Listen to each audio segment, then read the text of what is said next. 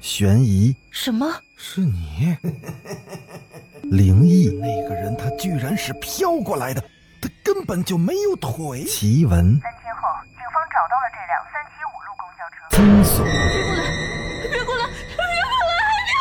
别过来！欢迎收听《九黎怪谈》。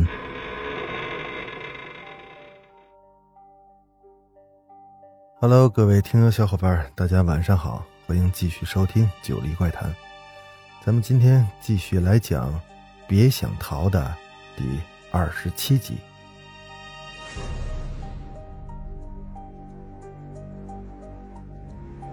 慕白在客厅里停住了脚步，房间里的人好像在找什么东西，不时的传出翻箱倒柜的声音。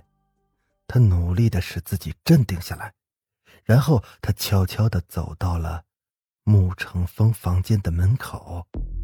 他小心翼翼的探头往里面看了一眼，一个人正背对着门口翻着房间里的柜子，似乎在焦急的寻找什么东西。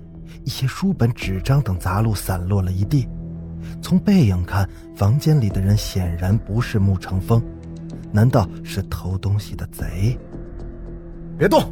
你是谁？在这干什么呢？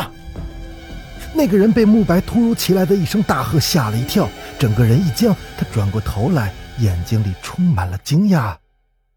啊！是你？你怎么来了？慕白怎么都想不到，房间里的人，竟然是裴然的助手曾景川。啊，曾景川，你怎么在这儿？哎呀，我还以为是小偷呢。曾景川停下了手中的活他拍了拍手上的灰，整理了一下衣领。慕白，三更半夜的，你怎么会来这里？慕白把今天来燕展村的目的和打听到的事情跟曾景川说了一遍。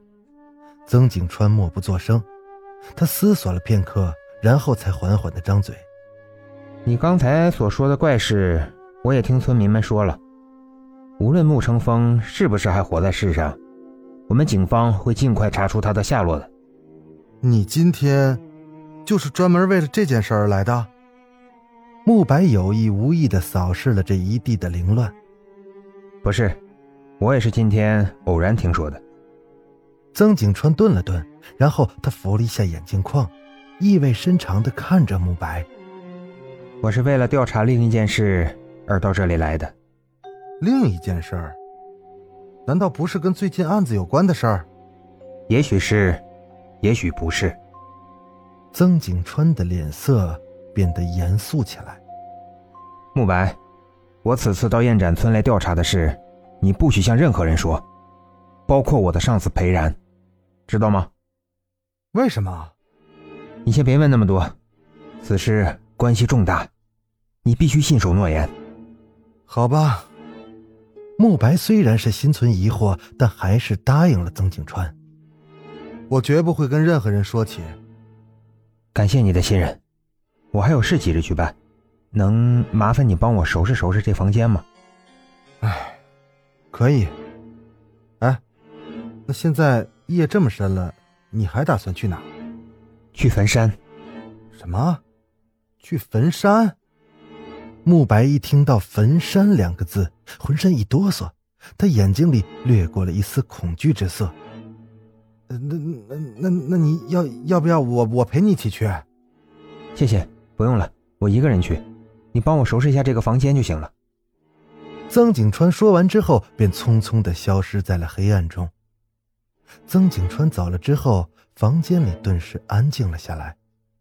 慕白匆匆忙忙的把房间里那些杂乱的东西草草的收拾妥当。就当他准备离开的时候，穆成风房间里的电话突然响了起来。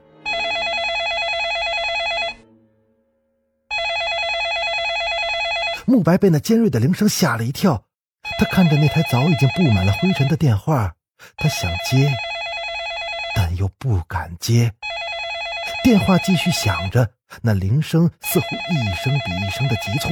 过了好一会儿，慕白才壮起了胆子，他颤颤抖抖的抓起了那落满灰尘的话筒。喂，呃，请问，你你是谁啊？可电话的那端没人说话。正当慕白打算挂断电话，那头却传来了痛苦的呻吟声，那声音就像一个垂死的人在做最后的挣扎。乍一听到这个声音，慕白的心头猛然一颤，他握着话筒的手也不由自主的微微颤抖。那个人的声音很像穆成风，他强压住心底的紧张和恐惧。成风，成风，是你吗？你在哪儿？你快跟我说，是你吗？程峰。电话那头依然在痛苦的呻吟着，似乎已经疼得说不出话来了。慕白越听越觉得这个声音像穆成风，然而呻吟声这时戛然而止了，电话被挂断了。慕白盯着手中的话筒，怔怔的发着呆。他敢肯定，刚才那个人一定就是穆成风，他还活着。好了，本集咱们就讲到这儿。欲知后事如何，咱们下集接着说。我是主播九黎香柳，咱们下集再见。